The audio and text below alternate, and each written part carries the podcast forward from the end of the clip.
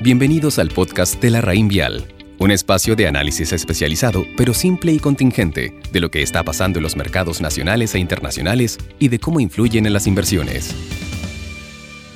Hola, buenos días. Hoy, 8 de noviembre, les habla Pablo Méndez, gerente de portafolio de inversión de la RAIN Vial Estrategia, y en esta oportunidad les comentaré respecto a las conclusiones de la reunión de política monetaria del Fed. En esta reunión mantuvieron la tasa, pero decidieron comenzar a reducir su programa de compra de activos. La entidad redujo la compra en 15 mil millones de dólares, desde 120 mil millones de dólares a 105 mil millones, pretendiendo seguir con ese mismo ritmo los meses venideros hasta terminar el programa. La decisión ya estaba internalizada por el mercado. Reflejo de esta situación son las tasas. Por ejemplo, la tasa del bono del tesoro a 10 años cayó solo 10 puntos base la semana y el dólar, que a escala global no presentó una variación relevante. El nivel de estímulos ya no se justificaba. Las condiciones de crédito están más flexibles que el periodo previo a la crisis del COVID-19 y además los bancos están con una sólida posición financiera.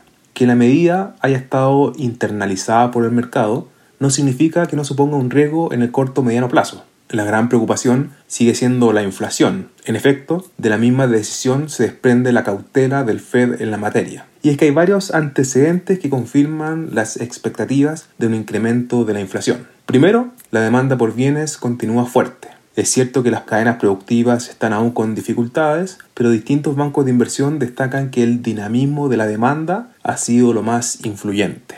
Además, las señales del mercado laboral también son inflacionarias. Los salarios han ido al alza no solo en empleos de baja calificación, sino también que las de alta. Si bien la tasa de desempleo se mantiene más elevada que los niveles prepandemia, sugiriendo una moderación en las presiones sobre los ingresos, no necesariamente es una condición. Es improbable que la tasa natural de desempleo se haya mantenido inalterada en la crisis. En otras palabras, si la tasa de desempleo vuelve al 3,5%, al igual que febrero del 2020, con una alta probabilidad veremos presiones adicionales en los precios. En resumen, si bien la noticia no fue una sorpresa y el Fed logró allanar el camino del retiro de estímulos no convencionales, es muy prematuro argumentar que dejó de ser un riesgo. Es más, la incertidumbre creciente de la inflación supone un riesgo para las tasas y especialmente para los mercados emergentes. La cautela sigue siendo la mejor fórmula para los próximos meses. Que tengan una buena jornada.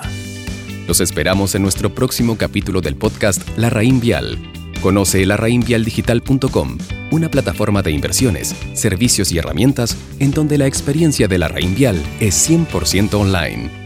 Infórmese de las características esenciales de la inversión en estos fondos mutuos, las que se encuentran contenidas en sus reglamentos internos. La rentabilidad o ganancia obtenida en el pasado por estos fondos no garantiza que ésta se repita en el futuro. Los valores de las cuotas de los fondos mutuos son variables. La rentabilidad es fluctuante, por lo que nada garantiza que las rentabilidades pasadas se mantengan en el futuro.